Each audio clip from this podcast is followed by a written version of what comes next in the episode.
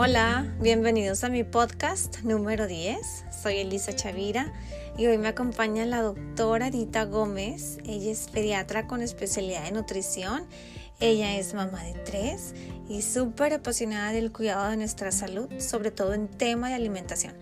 Entonces hoy hablaremos con ella sobre cómo cuidar nuestro sistema inmunológico y en verdad la importancia tan grande que tiene ahorita, sobre todo en estos momentos de confinamiento, ¿no? Entraremos de lleno con el tema y no olviden tomar nota porque también vamos a estar hablando sobre los pequeñitos. Hay muchos tips y sugerencias. Así que bienvenidos.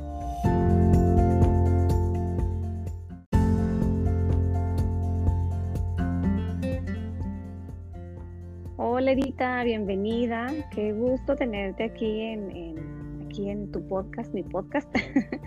Este, y, qué padre que nos vas a platicar sobre un tema que creo que ahorita es fundamental, eh, que creo que a lo mejor no estamos tomando mucho en cuenta, no, no sé, a lo mejor es mi sentir generalizado, pero, pero que, que ahorita por la situación que estamos viviendo, ¿no? En, que estamos en, en, estos momentos de, pues de, de, de cuarentena, en casa, cuidándonos de de este virus pues que está circulando por el mundo y, bueno yo creo que lo principal la parte de las medidas generales generales que ya sabemos no que es pues quédate en casa si vas a salir pues todas las precauciones que pues no vamos a entrar en detalle de eso pero yo creo que otra que podemos este o que está al menos en nuestras manos y sobre todo cuando estás como mujeres como mamás o los que son encargados del hogar pues es la alimentación no Así que, a ver, platícanos un poco este, sobre lo que estás tú viendo allá afuera, qué te parece interesante sobre, sobre este tema, sobre todo en la nutrición y qué es lo que estás haciendo tú en tu casa con tu familia.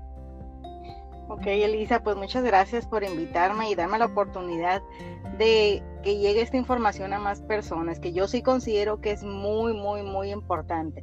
Si por lo general yo me enfoco mucho en la alimentación eh, para el bienestar de los niños en condiciones pues que no son así como las de ahorita, pues ahora más.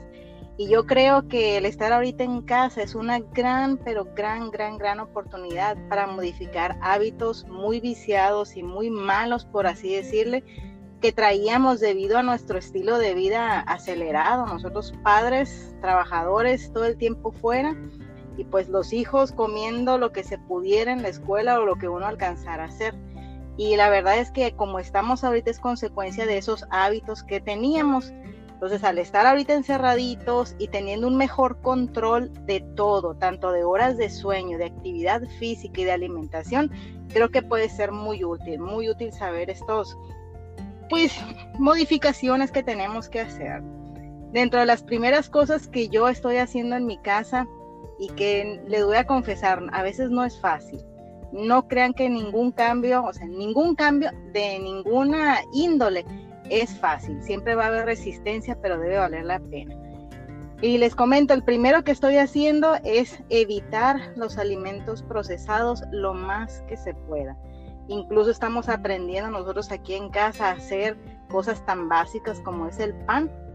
Fíjate que desde ahí es el primero más malo, por así decirlo, de los alimentos procesados que comemos. Estamos tratando de aprender a hacerlo aquí.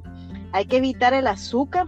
Azúcar me refiero a todo lo que tenga que ver con endulzantes, o sea, azúcar añadida, pero también todos los que son carbohidratos refinados. Y carbohidratos refinados me refiero al arroz blanco, al pan blanco, al pan incluso que em, nos han vendido como integral, pero que de integral realmente no tiene nada y aumentar, eh, dentro de los procesados también bajarle a lo enlatado y aumentar todo lo que viene de la tierra, lo que son las frutas y vegetales en general y hacer ahorita en este momento, precisamente para fortalecer el sistema inmune, una dieta un poco tendiente a lo vegetariano, no que sea vegetariano, simplemente disminuir un poco la ingesta de lo que es lo que son los productos animales sobre todo si no son orgánicos, si no son em, así como vacas de libre pastoreo, que eso sería pues muy ideal, ¿verdad? Huevo orgánico, pollo orgánico, las, el, el, pescado también, las vacas libres, pues eso sería lo ideal, pero como nosotros no tenemos acceso fácil a eso, la recomendación ahorita sería disminuir un poco ese tipo de alimentos. En, así en un panorama muy general, eso sería lo que hay que hacer. Fíjate, y, es lo, más difícil, ¿no? Son, son alimentos difíciles de, dejar, pues sobre todo pues ahorita que estamos en casita y, bueno, lo que queremos es el dulcecito y el panecito, ¿no? Pero, pero sí, sí, o sea, hay, hay formas de, suplirlos, yo creo que también. Y, y sobre todo porque yo creo que también, para que tú nos cuentes un poquito más sobre sobre todo esto que nos estás diciendo es para tener un sistema inmune mucho más fortalecido, ¿no? Este, mucho más preparado para, para las condiciones que se están dando allá afuera. Entonces, hablando de esto de, fortalecer nuestro sistema inmune, ¿qué nutrientes tú crees que ahorita son los más importantes eh, que debemos de, ingerir eh, para, para, esto mismo? Entonces, hablabas de de lo que viene de la tierra. A ver, platícanos, sobre todo en este aspecto del sistema inmune. Miren, en los últimos años se le ha dado mucha, mucha importancia y ahorita, ¿qué te puedo decir? En este año 2020 se pueden encontrar muchos artículos donde ya se ha estado estudiando específicamente nutriente por nutriente y cómo actúa a nivel del sistema inmunológico tanto que se les ha llamado inmunonutrientes, ya no nada más vitaminas o nutrientes, sino inmunonutrientes específicamente porque te digo, ya se sabe a nivel molecular en dónde actúan. Y dentro de los inmunonutrientes más recomendados para fortalecer el sistema inmune está la vitamina A, la vitamina C, la vitamina D, las vitaminas del complejo B, el zinc, el hierro y la proteína. Esos son los más interesantes y los más importantes y los que debemos de tratar que siempre en nuestra dieta, todos los días, incluir alimentos de este tipo, o sea, que los contengan, estos inmunonutrientes. Ok, ¿y en dónde los encontramos, por ejemplo? A ver, danos así, como que en el día sí, que, nos recomiendas tú que, lo contengan, este, que debemos de ingerir, por ejemplo. Mira, te voy a decir eh, de cada uno de ellos qué alimentos lo contienen, no para que se los aprendan de memoria, simplemente para que vean la importancia de tener una alimentación balanceada. Mira, la vitamina A la podemos encontrar principalmente en los derivados de la leche, o sea, la leche y lo que es el yogur, el queso, la mantequilla, etcétera, o sea, todos los lácteos, en la zanahoria, en el brócoli, en la col, en las espinacas, en el melón, en el mango, por decirte algunos. La vitamina C también la encontramos en el melón, en todos los cítricos que conocemos, ya sea limón, naranja, toronja, mandarina, en el kiwi, en el mango, en la papaya, en las fresas, frambuesas, moras, sandía. La vitamina D, ahí sí cambia un poquito. Las podemos encontrar en los pescados, como el salmón, el atún y la caballa principalmente, pero también en el hígado de res, en el queso y en la yema de huevo. El complejo B principalmente lo encontramos en lo que son las sardinas, también el salmón, en las legumbres, las legumbres son los frijoles, lentejas, habas, garbanzos, en la yema de huevo, en el hígado también como lo mencionamos anteriormente, en los frutos secos, en el pollo, en los mariscos. El zinc principalmente en el cerdo, en el arroz integral, en el huevo, en los mariscos en la carne roja y en las semillas. Y la proteína, pues la podemos encontrar tanto de origen animal como vegetal. La proteína de origen animal, que es la más completa, pues como su nombre lo dice, todo lo que venga de los animales. Tanto carne, o sea, carne roja de pollo, pescado, cerdo, pero también, por ejemplo, en la leche, en el huevo, o sea, todo lo que deriva de los animales. Y la de origen vegetal está principalmente en las legumbres, que también los mencionamos en el complejo B, que son en los frijoles, lentejas, habas, garbanzo. También en, los pistaches y el betabel. Esos son ricos, muy, muy, muy abundantes en proteína. Entonces, pues como te puedes dar cuenta, si tú haces una buena combinación de todos los alimentos que tenemos disponibles en el plato del buen comer, tú en teoría vas a tener un buen aporte de todos los nutrientes me doy a entender, me explico, ¿para qué está fácil? Sí, fíjate que ahorita que lo pones y que empiezas a dar todos los ejemplos, o sea, sí me puedo imaginar unos platos, este, o sea, que, que, incluyan un, poco de todo, pues, o sea, en realidad no, no está tan difícil, porque sí como que de repente, sí es fácil, en realidad como que de repente uno se, se cicla y dice, pero es que, o sea, ¿cómo, cómo ahora que, o sea, como que no sale uno de lo mismo, ¿no? Pero, pero en realidad sí está muy, muy variado, pues si lo encuentras en todo, o sea, la, vaya la redundancia, pero están en como que en, muy, en muchos en muchos lados del, del, del espectro del, de la pirámide ¿no? que, que, se maneja, o del plato del buen comer que mencionas. Me encantó eso. A mí me gusta mucho agarrar como ejemplo el plato del buen comer para armar una comida balanceada. Y el plato del buen comer, si ustedes son mamás, tienen hijos de kinder, en kinder ya lo ven. Sea, ya desde bien chiquitos a los niños se les está enseñando acerca de este plato para que ellos sepan que sí, que no, que es saludable y cómo combinarlo. Entonces, si nosotros agarramos por lo menos una porción de cada uno de los grupos, que son tres los que vienen ahí, nosotros podemos hacer una alimentación balanceada, al menos una porción de cada grupo. Entonces, pues hay mucha variedad, o sea, mucha, mucha variedad. Y ahorita yo nada más me estoy poniendo a, comentarte sobre esos nutrientes, pero aquí si te fijas, no viene el grupo de los cereales que tiene otros nutrientes que no, en este caso no, no los ocupamos para eso, pero sí son necesarios para otras funciones del organismo. Entonces, mi recomendación es, agarren el plato del buen comer, imprímanlo, pónganlo ahí en el refrigerador y cada vez que vayan a servir una comida o que vayan a preparar una comida, verifiquen que su plato tenga por lo menos, como les comenté, una porción de cada grupo y es sumamente fácil. Ay, me encantó eso, fíjate, porque por ejemplo yo planeo a la semana lo que voy a, sobre todo porque hay que hacer el súper con más este cuidado y demás, ¿no? Porque no podemos salir mucho. Entonces está padre tener así, como dices tú, así impreso el, el plato con, con, todos los detalles de lo que debemos de usar, eh, de, de, nutrientes y demás, y en base a eso hacer nuestra planeación semanal, por ejemplo, o quincenal, dependiendo de cada quien cómo lo haga. Buenísima idea, me encantó, me encantó. Y por ejemplo... Otro, otro punto que comenté ahorita, que son los fitonutrientes. Los fitonutrientes son los que le dan color a las frutas y a las verduras. En este caso, por ejemplo, el licopeno le da el color rojo al tomate. La lisina y la quercetina son blancos, le dan el color al ajo y a la cebolla. Entonces, hay otros que le dan el color a las frutas moradas y otros a los verdes, etcétera. Esos también son unos inmunonutrientes muy importantes que solamente los vamos a encontrar en las frutas y en las verduras. Dentro de estos fitonutrientes que más aumentan el sistema inmunológico ahorita para lo que lo queremos es el licopeno, la, la quercetina y la lisina. Y estos dónde están, en los que les mencioné, las frutas rojas como el tomate, blancas como el ajo, la cebolla y las manzanas. Eso sí también es muy importante que aumentemos la ingesta en estos días, por lo que les acabo de comentar. Entonces, los fitonutrientes no son vitaminas, repito, son los que le dan el color a las frutas y tienen efectos antioxidantes. Y ahorita necesitamos mucho eso. Eso también hay que aumentarle. Procurar que nuestras comidas tengan mucho tomate, mucho ajo, mucha cebolla, a como se pueda, ¿no? Tampoco que, que sean incomibles, pero si lo hacemos constantemente, o sea, poquito en el desayuno, poquito en la comida, poquito en la cena, pues va, va, va a haber un efecto, ¿no? En el sistema inmunológico también. Ay, claro, fíjate, eso está buenísimo.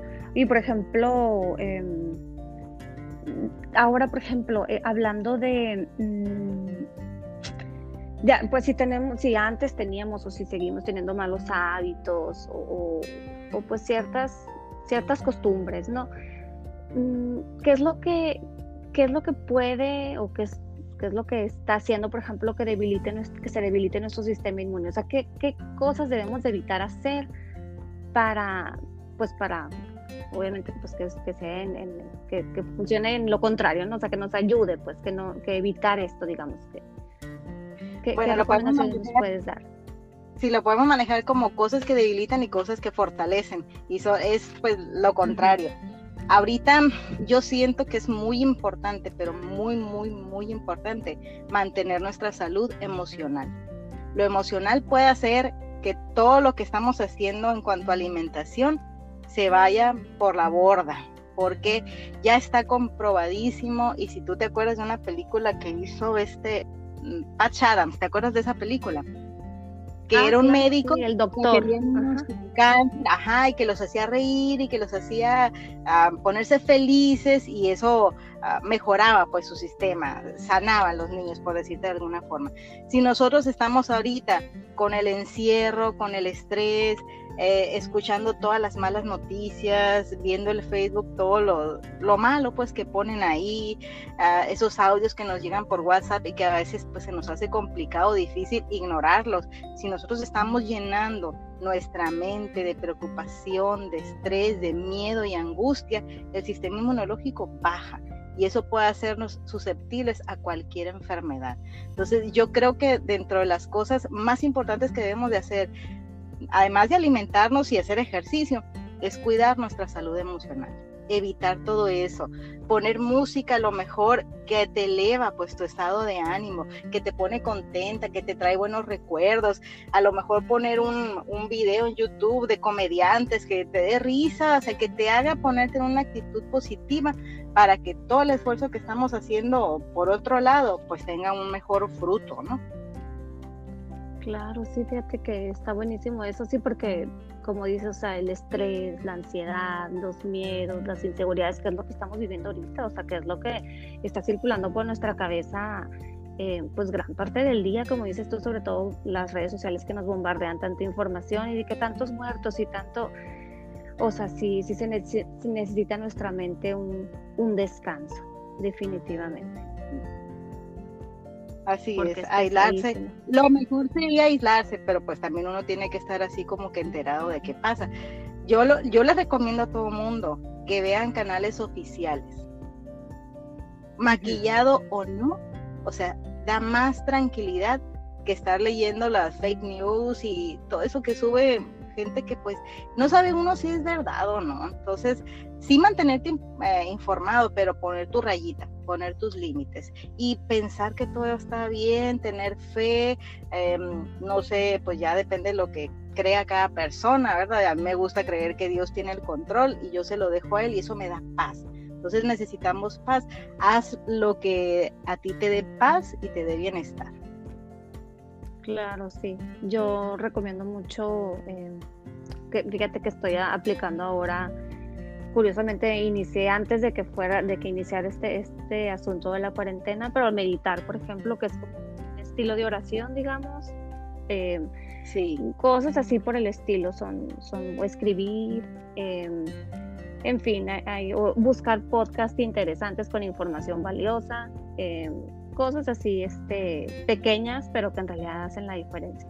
Es, es, bueno. Fíjate que la meditación, ahorita que lo estás mencionando, ya está demostrado como un favorecedor o, un mejorador, no sé cómo decirlo, del sistema inmunológico también. Eso ya está demostrado. es muy bueno hacer eso. Qué interesante, qué interesante. Oye, Edita, y por ejemplo, em, volviendo al tema de la nutrición y eso, yo que tengo pequeñitos y bueno, muchas otras mamás que estamos en esta situación y aquí en nuestras casas, o sea, pues tratando de controlar un poquito más los hábitos y, mejorándolos. Em, para nuestros pequeñitos, cuando, pues, ¿qué sugerencias nos puedes dar en cuanto a la alimentación? Eh, o sea, sobre todo, gracias Dios no tengo tantos problemas, yo les doy las cosas y se las comen y si no se los comen, pues procuro no, no este, abrumarme tanto, pero yo sé que hay mamás que también están batallando, entonces así como que en general, ¿qué, nos, qué recomendaciones nos das? Porque tú eres pediatra, entonces yo creo que tú también tienes un poquito de esa sabiduría. pues nadie me enfrento muchas cosas, ¿verdad? Em, ¿Qué te puedo decir? ¿Qué te puedo recomendar? Los bebés, todos los bebés, cuando uno inicia a darles la, cuando los ablactas, que están tomando pura leche y empiezas a dar alimentos, se comen de todo por lo general. No le hacen feo a nada, todo prueban.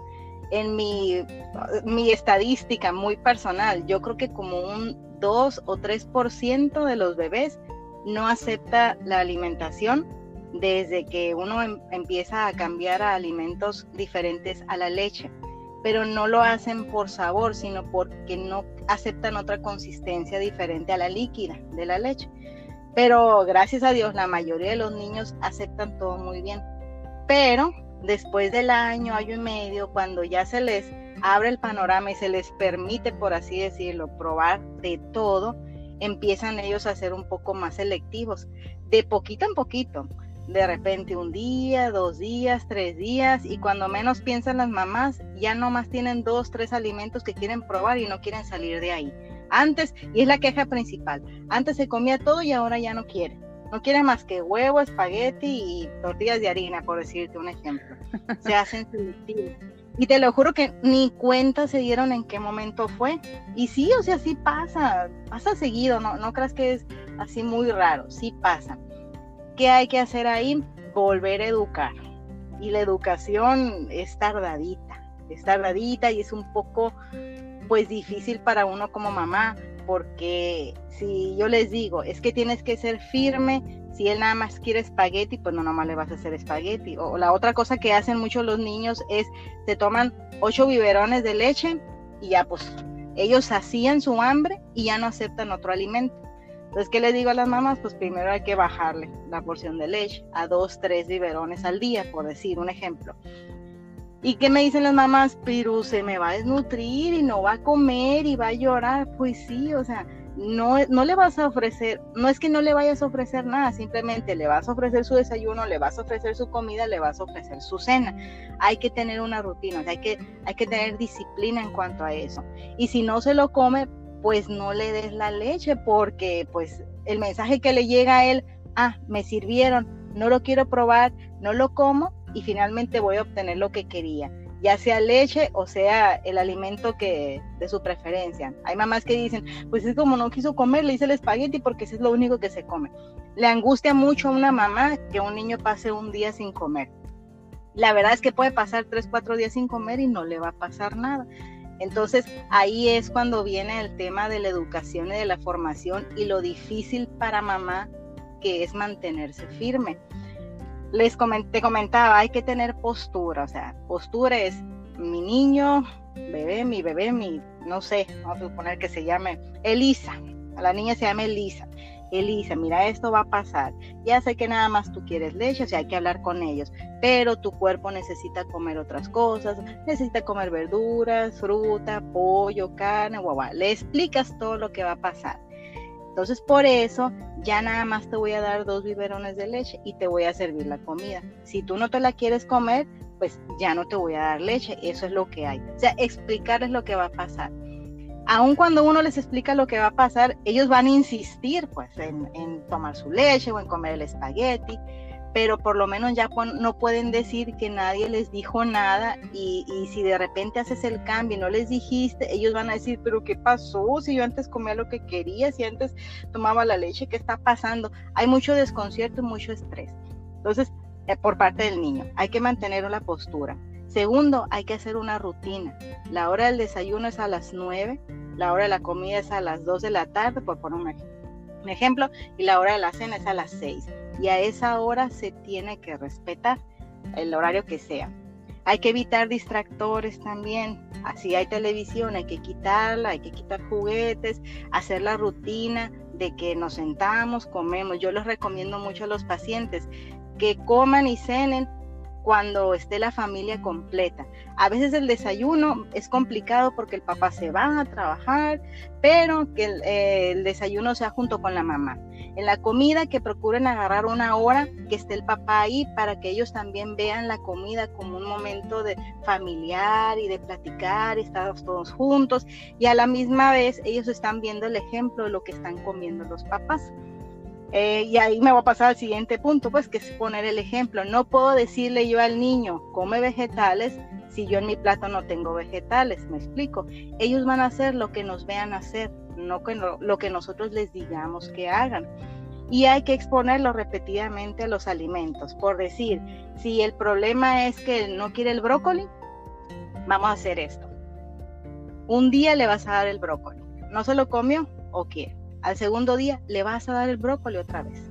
No se lo comió tercer día le vas a dar el brócoli. Eso se llama exposición repetida. Y hay estudios en los que se dice que los niños aceptan X alimento o cualquier alimento después de la octava vez que se lo presentamos o que se lo expusimos o que se lo dimos de comer. Entonces, vuelvo a, a lo primero, pues hay que nosotros como mamás ser pacientes y estar repitiendo y repitiendo y repitiendo. Cuando los niños ven que está muy insistente la cosa, en algún momento lo van a probar no hay que forzarlos, no hay que regañarlos. Si nosotros a fuerza les queremos dar de comer o los estamos regañando, para ellos es un momento de estrés y menos, menos van a aceptar la alimentación. Eso sería en términos generales qué hacer cuando un niño no acepta determinado alimento o cuando no acepta ningún alimento. Ya en un caso más extremo, cuando estas medidas no han funcionado o cuando haya repercusión en el peso, yo manejo un estimulante del apetito, pero eso ya es ah, en la consulta. Eh, y el estimulante del apetito, ¿qué es lo que hace? Pues darle hambre y al tener hambre, pues van a aceptar otros alimentos que normalmente no lo aceptaban. La verdad es que les va muy bien, muy, muy, muy, muy bien, siempre y cuando haya disciplina de parte de la mamá. Sí. Entonces ahora sí que nos toca a nosotros como mamás inculcar o hacer esos hábitos. Sí, la paciencia sobre todo, sobre todo. Y, y en verdad que todo lo que dice Ita, o sea, sí funciona, o sea, funciona porque pues yo también lo he vivido, lo he vivido con mis niñas. Este, y sobre todo eso me encantó lo que dices de que, o sea, no, no forzarlos, porque luego asocian, ¿no? Como, como un, una mala vivencia con la comida, un, un, mal momento con la comida. Es algo desagradable. Exacto, entonces eso está buenísimo. O sea, si no quieren, pues no forzarlos y bueno, mi vida, pues te va a dar hambre, o sea, te tiene que dar hambre, ¿no? Sí. totalmente. Incluso fíjate que cuando yo tenía mis hijos chiquitos, pues yo soy pediatra, soy mamá y ah, ocupo clases también. Eh, fui a un curso de mamá, le digo yo, y ahí nos mencionaba la, la maestra que si el niño, si yo le daba, por ejemplo, una comida X comida y no se la comió, la guardaba y en la cena se la daba otra vez. O desde el desayuno, por decir, si el desayuno se lo serví y no se lo comió, lo guardo y en la comida le vuelvo a dar ese mismo plato. No se lo comió, en la cena le vuelvo a dar ese mismo plato. Y así, no me acuerdo si eran tres, cuatro veces que repetía, pero era una de las recomendaciones. Y funciona también. La cosa aquí, la clave, Elisa, es la constancia. La constancia la mamá. Claro, sí. Sí, fuerza mamás, se puede. en las once no, no quitar el dedo del renglón. Así. La, la, cosa más difícil es educar y en la alimentación también se debe de educar y no, pues debemos de dejar de sentirnos culpables si nos llegó a pasar eso porque somos mamás y a veces le hacemos malos hábitos a los hijos sin querer. Nadie quiere que un hijo tenga malos hábitos, pero estamos en el, en el aprendizaje y pues ahí a veces nos sale bien, a veces nos sale mal. O sea, aquí el chiste, si ya detectaste que hay algún problema, pues trabajar sobre él sin, sin sentirte tan mal y tan culpable porque uno lo provocó, que la mayoría de las veces así es, pero pues bueno, o sea, no, pues no hay mamá perfecta y todo tiene remedio. Claro, sí exactamente. Oye, Rita, y bueno, dejando un poquito de lado a los pequeños, pero hablando sobre los miembros de la familia, por ejemplo, yo aquí en mi casa, mi esposo tiene un sistema inmune más comprometido porque pues ha tenido sus detallitos, ¿no? Em, eh, con experiencias pasadas y demás de salud. Entonces, em, en esos casos, ¿qué, qué, qué, nos, ¿qué, me puedes recomendar? ¿Qué nos recomiendas a nosotros, este, sobre todo para mi marido? ¿Qué es lo que podemos hacer así como un extra em, para ayudarle a él a reforzarlo, no? Mira, si ya tienen una alimentación balanceada, o sea, ya, ya le aumentaste todo lo que comentamos y eso, si tienen un problema de base, por ejemplo, alergias, mucha gente que en el Hermosillo, mucha, mucha tiene alergias. Las alergias también te hace susceptible a, agarrar virus, bacterias, enfermedades más fácilmente. Entonces, ¿qué hay que hacer? Controlar esa alergia, ya sea con medicamentos, sea con alergólogo, como sea. La otra cosa que yo les recomendaría y que yo tengo haciendo, yo creo que unos siete años más o menos, es suplementarte. Yo me mantengo bien y sana aun cuando los niños me tosen en la cara y a veces me estoy riendo y, estornudan y pues me trago todo, ni modo, es suplementando. O sea, todos esos inmunonutrientes que ya dijimos, aparte de tenerlos en la alimentación, de preferencia habría que tomarlos extra. ¿Por qué? Porque aun cuando los alimentos lo contienen, eh, los alimentos también mm, vienen modificados genéticamente, fueron tratados sus plagas con radiación, o si cruzan la frontera, por ejemplo, de Estados Unidos para acá, los radian para que no traigan las plagas y todo eso, la cocción, el microondas, va disminuyendo los nutrientes que normalmente tendrían. O sea, una manzana de ahorita no tiene lo mismo que una manzana de hace 20 años. Una manzana que compras en el súper bien grande y bien bonita no va a tener lo mismo que una manzana pequeña orgánica. ¿Me explico? O sea, la cantidad es diferente. Entonces, no se trata de sustituir alimentos por suplementos, se trata de combinar las dos cosas. Y en una persona que tiene su sistema inmune frágil, yo creo que la mejor recomendación, aparte de todo lo que ya dijimos, es que se suplemente.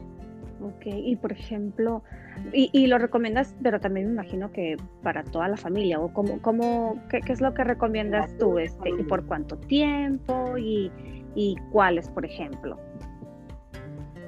Mira, va a depender del tipo de suplementación que se elija. Yo la divido en dos tipos.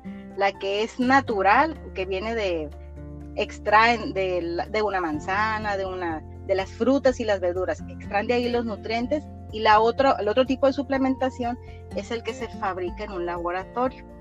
Entonces, esos que se fabrican en laboratorio son los que encontramos en las farmacias y los que vemos en la tele que promocionan son vitaminas químicas, así les voy a decir. Vitaminas naturales, vitaminas químicas, para que sea más fácil entender este concepto.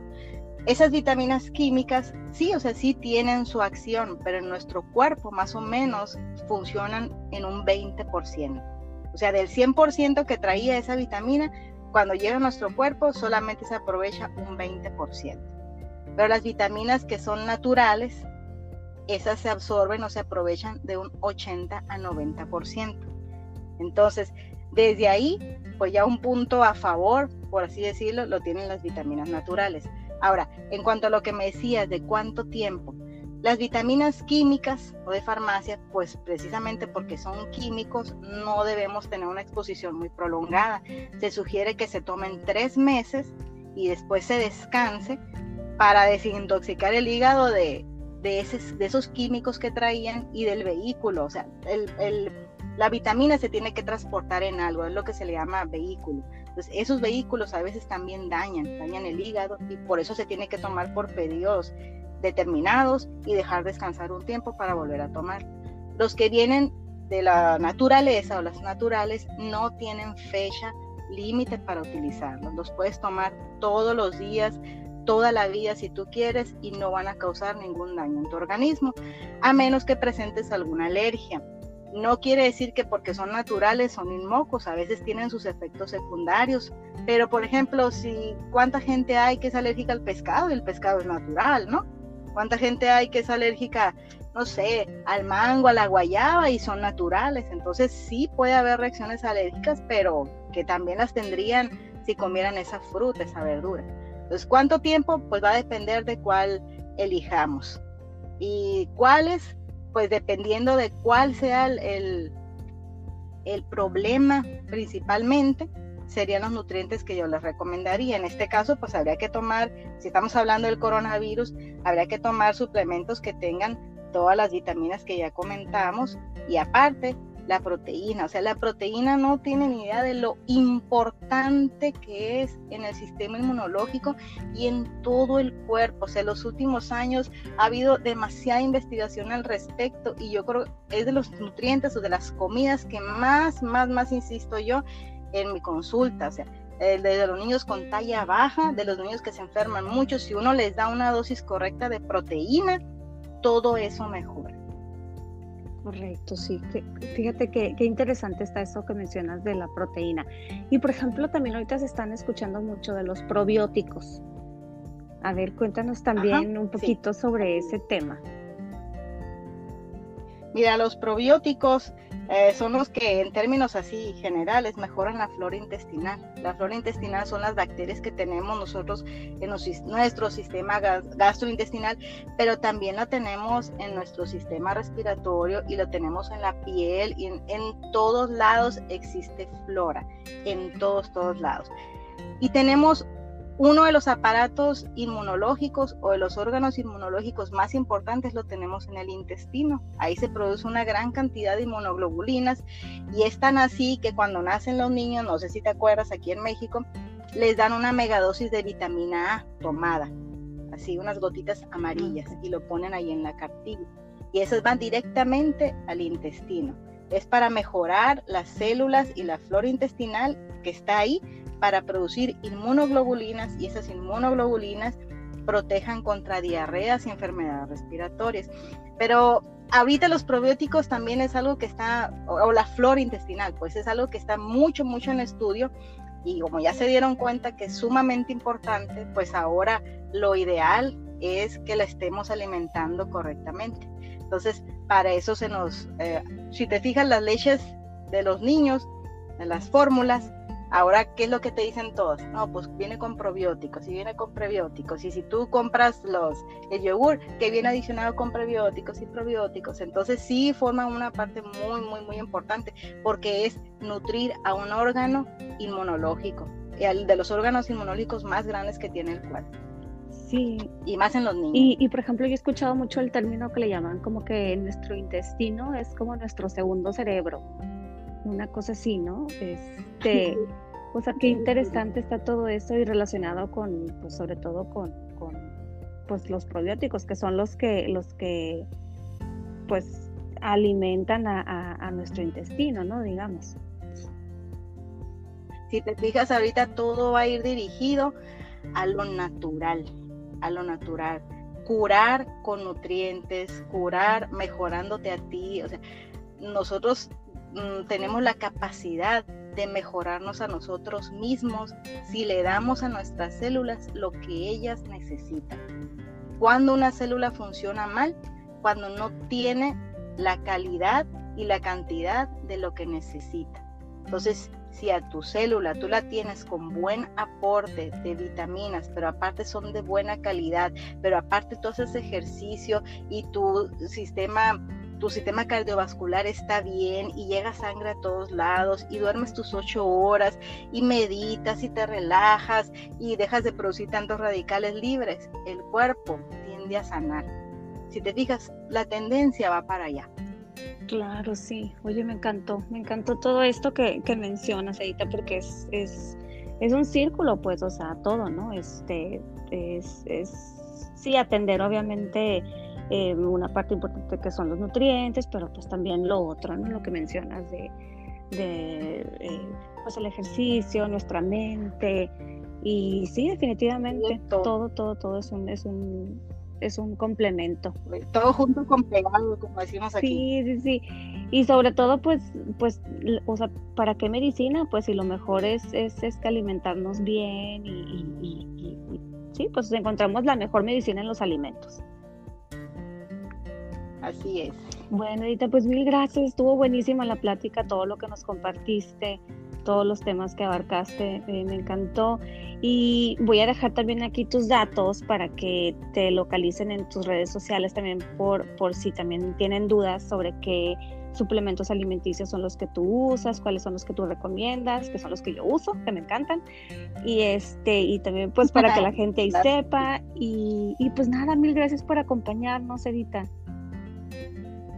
pues muchas gracias a ti por la invitación y, por confiar en la información que damos aquí. Ay, sí, claro, sí, sí, sí. Este, eres punto de partida para todos estos temas. Así que mil gracias y pues nada, otra vez. Hasta luego, nos estaremos viendo pronto con el favor de Dios, ojalá. Pero... un abrazo para todos. Sí, gracias. Desde larga distancia. Así es. Muchas gracias, Edita.